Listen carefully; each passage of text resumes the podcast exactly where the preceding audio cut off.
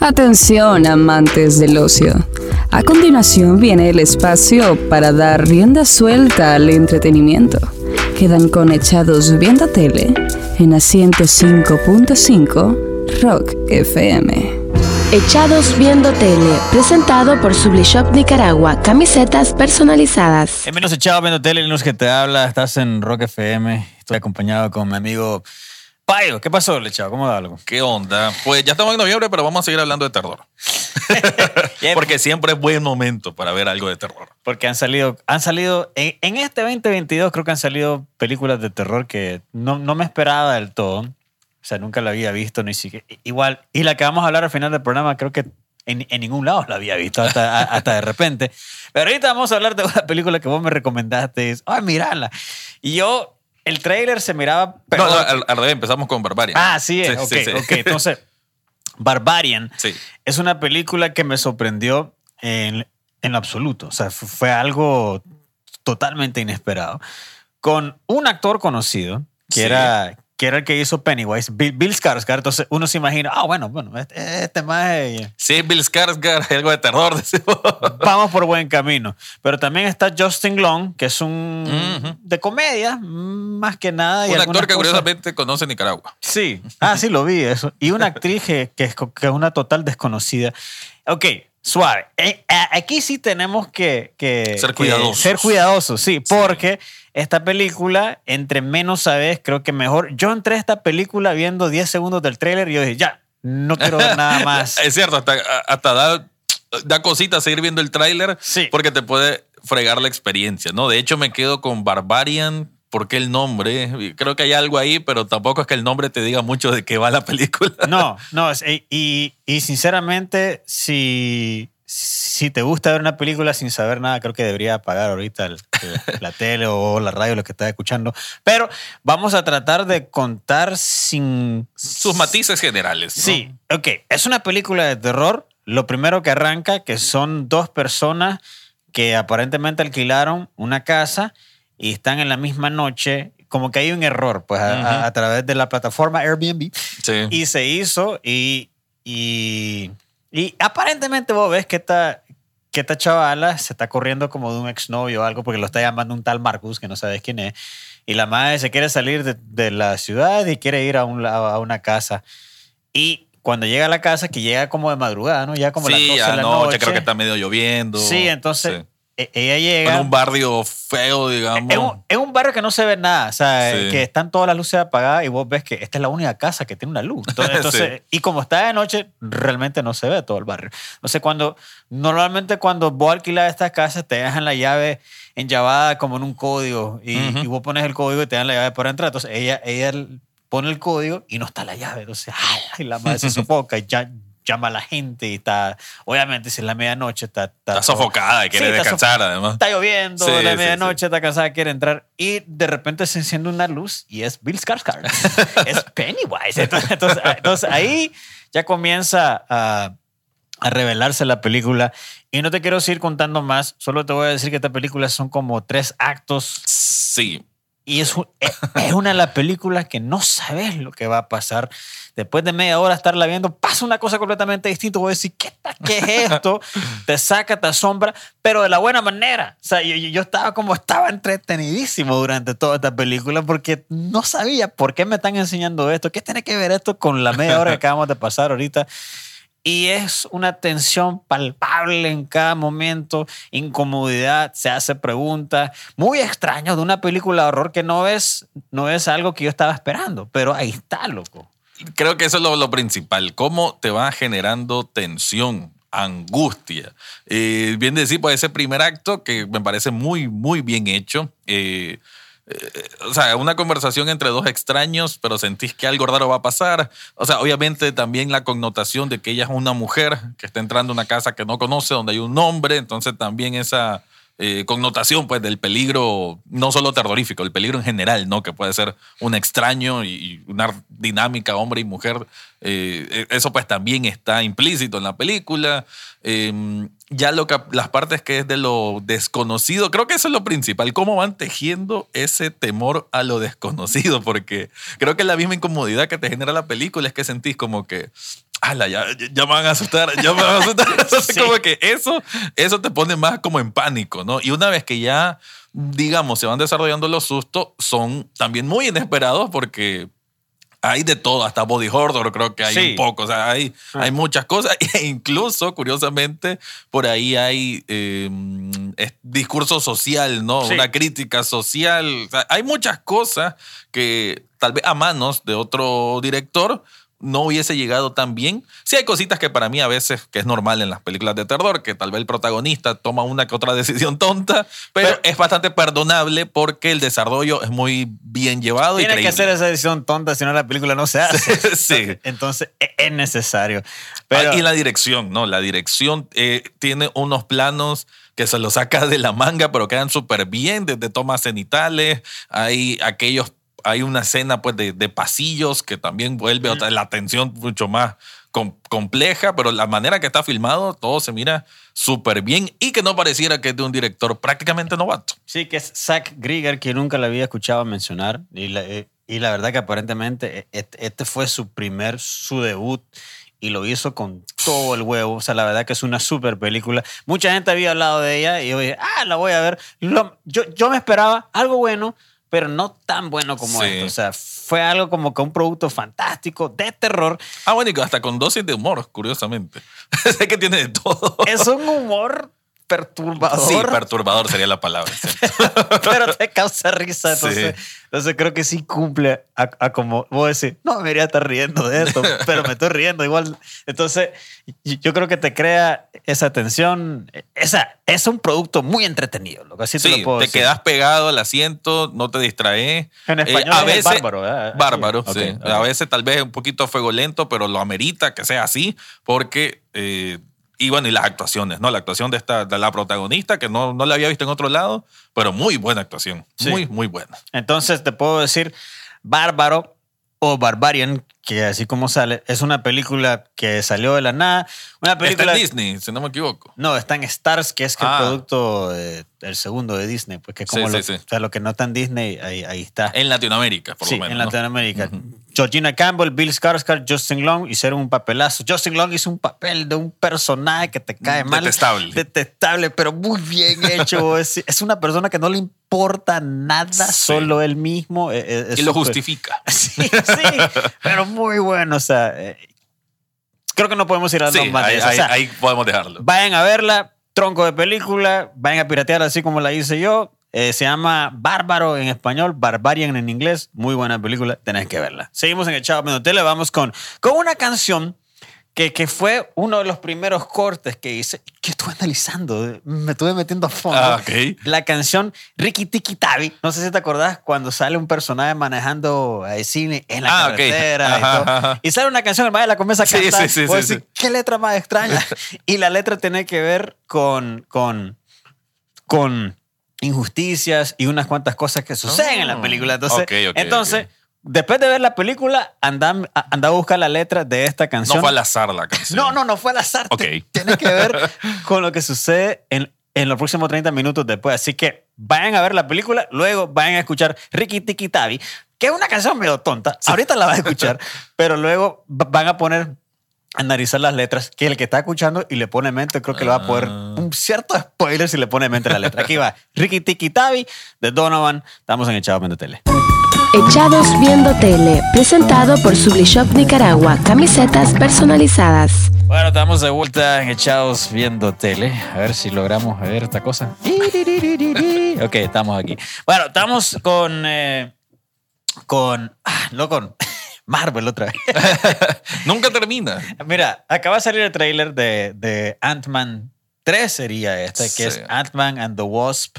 Eh, Quantumania. En el, en el, en el- en el Quantumania.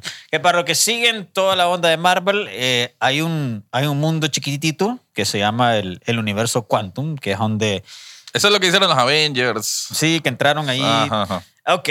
No, no metemos en detalle a eso, pero es un mundo chiquito, pues, un, es un universo chiquitito on- on- donde estaba atrapada la, creo que la esposa de, de Pym, que es el, el científico que realizó el invento del Que es Michael Douglas. que es Michael Douglas. Sí, correcto. Que está la, ¿cómo se llama? La Michelle Pfeiffer. Michelle pues Pfeiffer. entonces ella ahí. increíble que semejantes actores también estén en Marvel. De repente vamos a ver a Robert De Niro y al Pacino lo matan en, en Marvel. Entonces, ok, Ant-Man a mí en lo personal siempre me gustó como, como una película de comedia. Entonces, yo, yo voy a ir viendo esta película a, a como vi She-Hulk.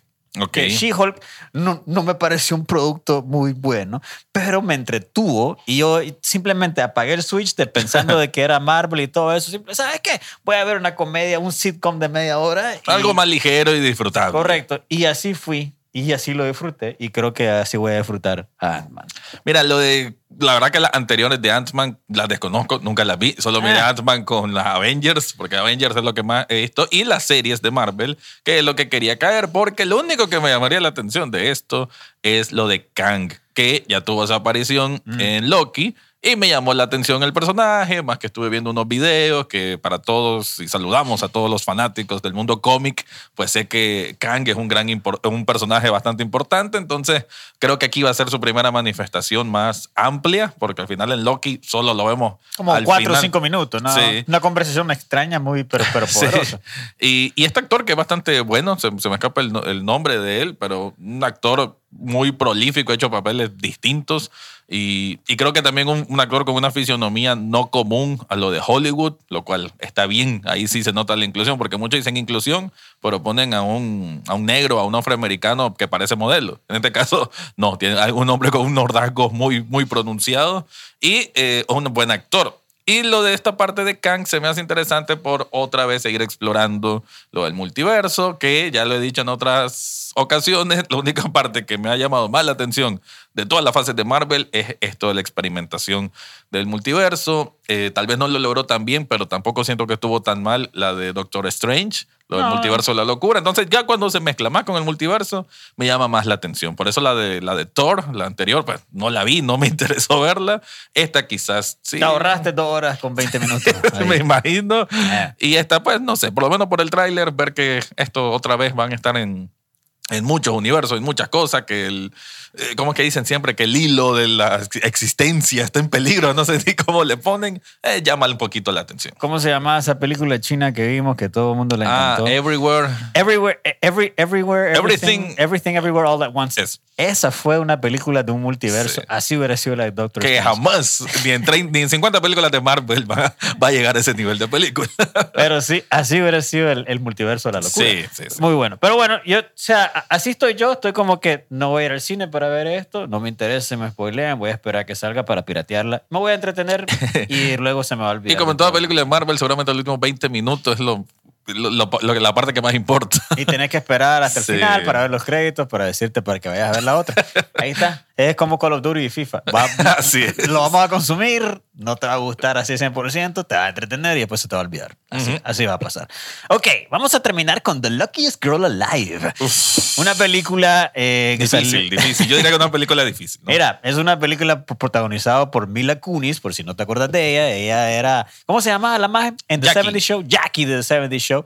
Una niña en ese momento que era explosiva, loca, muy entretenida, la haña de, de, de De Kelso. Kelso. O sea, entonces, ya la sabemos, ya la conocemos y, y ya la hemos visto en, en diferentes cosas. Pero aquí es una, es, eh, mira, yo cuando vi el anuncio dije, jodas, se ve peor de lo que o sea, se ve como se ve como un episodio de Gossip Girl extendido y así fue de cierta Cuidado, manera. hay muchas fanáticas de Gossip Eh, Girl. eh, yo sé, estoy, estoy- Sí. estoy claro de eso. A mí no me gusta.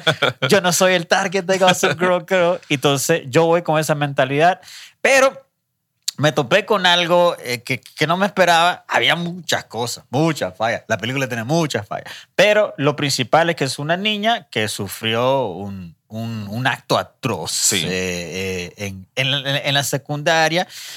violaciones múltiples y, y- y se, se quedaron traumas.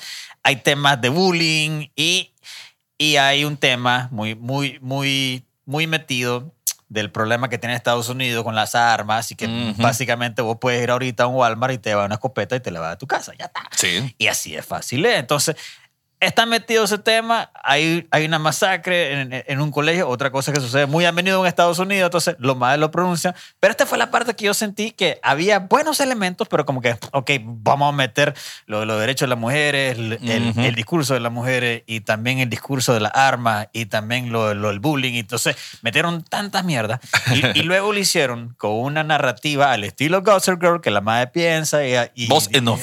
Sí, voz, voz en off. Y hubo una parte que no la dijo en off, como que lo dijo en voz alta. Ah, sí, sí. Entonces, entonces, no, lo metieron y yo dije, quizás se está volviendo loca. Yo pensaba que iban a seguir trabajando eso, pero fue, Sí. un, fue una... un- No, no era Mr. Robot No. tampoco. no, no era Mente Robot. Entonces, yo, yo pensaba que sí iba a ir por ese Ah, lado, ok, ok. pero no lo hicieron. No. Qué cagada. Entonces, aquí es cuando yo dije que la película tuvo, tiene buenos elementos para hacer algo, para presentar la trauma, para presentar también el hecho, porque hay mucha discusión de que, de que por qué la mujer o el hombre que, que fue abusado hace 20 años hasta ahorita sale a decir y lo comienzan a criticar. Aquí te explican que cada quien pasa por un proceso diferente. A veces, a veces sí, a veces pasa 5, 10 años, 20 años hasta que te da el coraje para poder decirlo y denunciar a esa persona que hizo el acto, eso. Entonces, eso sí lo hicieron bien. O sea, está- es que lo que te digo, tiene elementos buenos, pero puta, tiene tantas mierdas que también son malas. Eh, sí, es una película, exacto, no es perfecta. No, pero le- pero lejos. sí, sí le voy a valorar el hecho que quiera contar tantas cosas y que no sea un completo desastre. Porque la película no es un completo desastre. no Pudo haber completo. sido, porque Ah. bien lo dijiste, bullying, abuso sexual. Oye, se eh, aquí. empoderamiento de la mujer, que también está ella como una mujer profesional e independiente. Eh, también de qué significa ser esposa de alguien con, con mayor poder adquisitivo que vos. O sea, hay bastante. También incluso, eh, tal vez un poquito más solapado, pero también la influencia de los medios. O sea, son como seis, siete tópicos sociales En dos fuertes en dos En horas. menos de dos horas. eh, que, que y así como, como lo decía anteriormente, el hecho de que tal vez en otras manos se pudo haber desplomado estrepitosamente, pero no, creo que la película, aun con sus fallas, como bien decís, se sostiene. Y creo que los temas que va contando, que como lo decimos, son, son pesados, son duros, pero los cuenta con una cierta sensibilidad y credibilidad al mismo tiempo que, que la hacen ser un producto, bueno, la película como tal se me hace un producto... eh, diría yo recomendable. Recomendable porque, de hecho, hemos visto, digamos, Hemos visto intento- peores cosas. no, hemos visto peores cosas. No, pero te digo, de, de- de abordar esos temas, muchos han intentado y otros se sienten que solo están haciendo una campaña de marketing. Esta película no siento que sea tan así. Hasta cierto punto, muchas veces como que miré la parte humana de quien escribió esta historia. O sea, es como muy realista, se siente anecdótica, pues a eso me refiero. Mucha parte me la creí y que además, pues tenemos que decirlo, bien lo dijiste, esto es como Gossip Girl, o por lo menos se siente, bueno, es un relato de una mujer, pero siento que nosotros como hombres no vamos a tener, o sea, no lo vamos a sentir tan igual como una mujer. Probablemente una, una mujer, sobre todo si ha pasado situaciones similares, va a sentir un eco. Y digamos que ese es como el mensaje final de Sí. la película, que no era tan necesario que tuviera un mensaje final, pues con el aparato, con todo este aparato hollywoodense que sí tiene un cierre un poquito así, ¿verdad? Un poquito de justicia social, no está mal, pero no era tampoco tan necesario. Y eso, pues, es una película que a veces tal vez se abruma demasiado, a veces Mila Kunis no me convence cómo actúa, en otras sí me convence cómo actúa. Eh, también ahí quieren meter un poco de diferencia de los estratos sociales, de clasismo, pero En esa parte sí queda floja, esa sí. parte queda floja, además que eh, creo que le pudieron haber aterrizado un poco más y no que hay que triunfar en la crema y nata de Nueva York. O sea, es- es- o sea como que al, al mismo tiempo el Como que discurso... es lo máximo. o Sí, sea. y el discurso como que va en contra también, ¿no? O sea, a veces como que va un poquito en contra, pero, insisto, pues una película que aborda tantos temas y no lo hace, sinceramente no lo hace tan mal. Y, y bueno, y lo insisto también, una película difícil de ver, pero aún así nunca creo, nunca creo, siento que caen en el hipermelodrama, en el hiperdrama. No, no creo, cae que, creo que se siente medio fresco a final de cuentas. Y el mérito cae a los niños. Creo que Ajá. la. Porque. esta Hay, como- hay película- flashbacks, o sea, una película que Eh, juega en dos eh, tiempos. Estas ¿no? películas juegan en la actualidad, que son Mila, Mila Kunis con, en la actualidad como adulta, pero también sale ella como, como joven y creo que me gustó más las partes de los Sí. chateles. Actuaron mejor también, incluso. Y más cruda la, la Sí. parte. O sea, esa parte fue mejor. Creo que se hubiera enfocado un poquito más en eso y menos en mi, Mila Kunis, pero creo que es, lamentablemente ella es la estrella, ¿no? Entonces, y la parte que vendía. Pero bueno, al final de cuentas, como decimos, es recomendable, ah, pero ya sabes que hay falla, hay cagadas, hay un montón Sí. de pasear. No es una película Qué buena película. Sí, se, tu- se pudo haber definido más y hubiese sido quizá una obra muy, muy destacable. Sí, pero. y ahí no pero, se hizo. pero no se hizo ¿Qué tan la vamos a así. hacer? Ok. Así que ya finalizamos el día de hoy, Chao Tele. Recordad todos los jueves aquí en Rock FM a las 10 y media. Y también en TN8, sábados y domingos a las 9 de la noche. Y el podcast disponible donde seas que escuchen podcast. Así que vayan a ver Barbarian bar- o Bárbaro en español. Tronco de película de terror, The Luckiest Girl Alive. Ah, cosa tuya. Sí, vale la pena.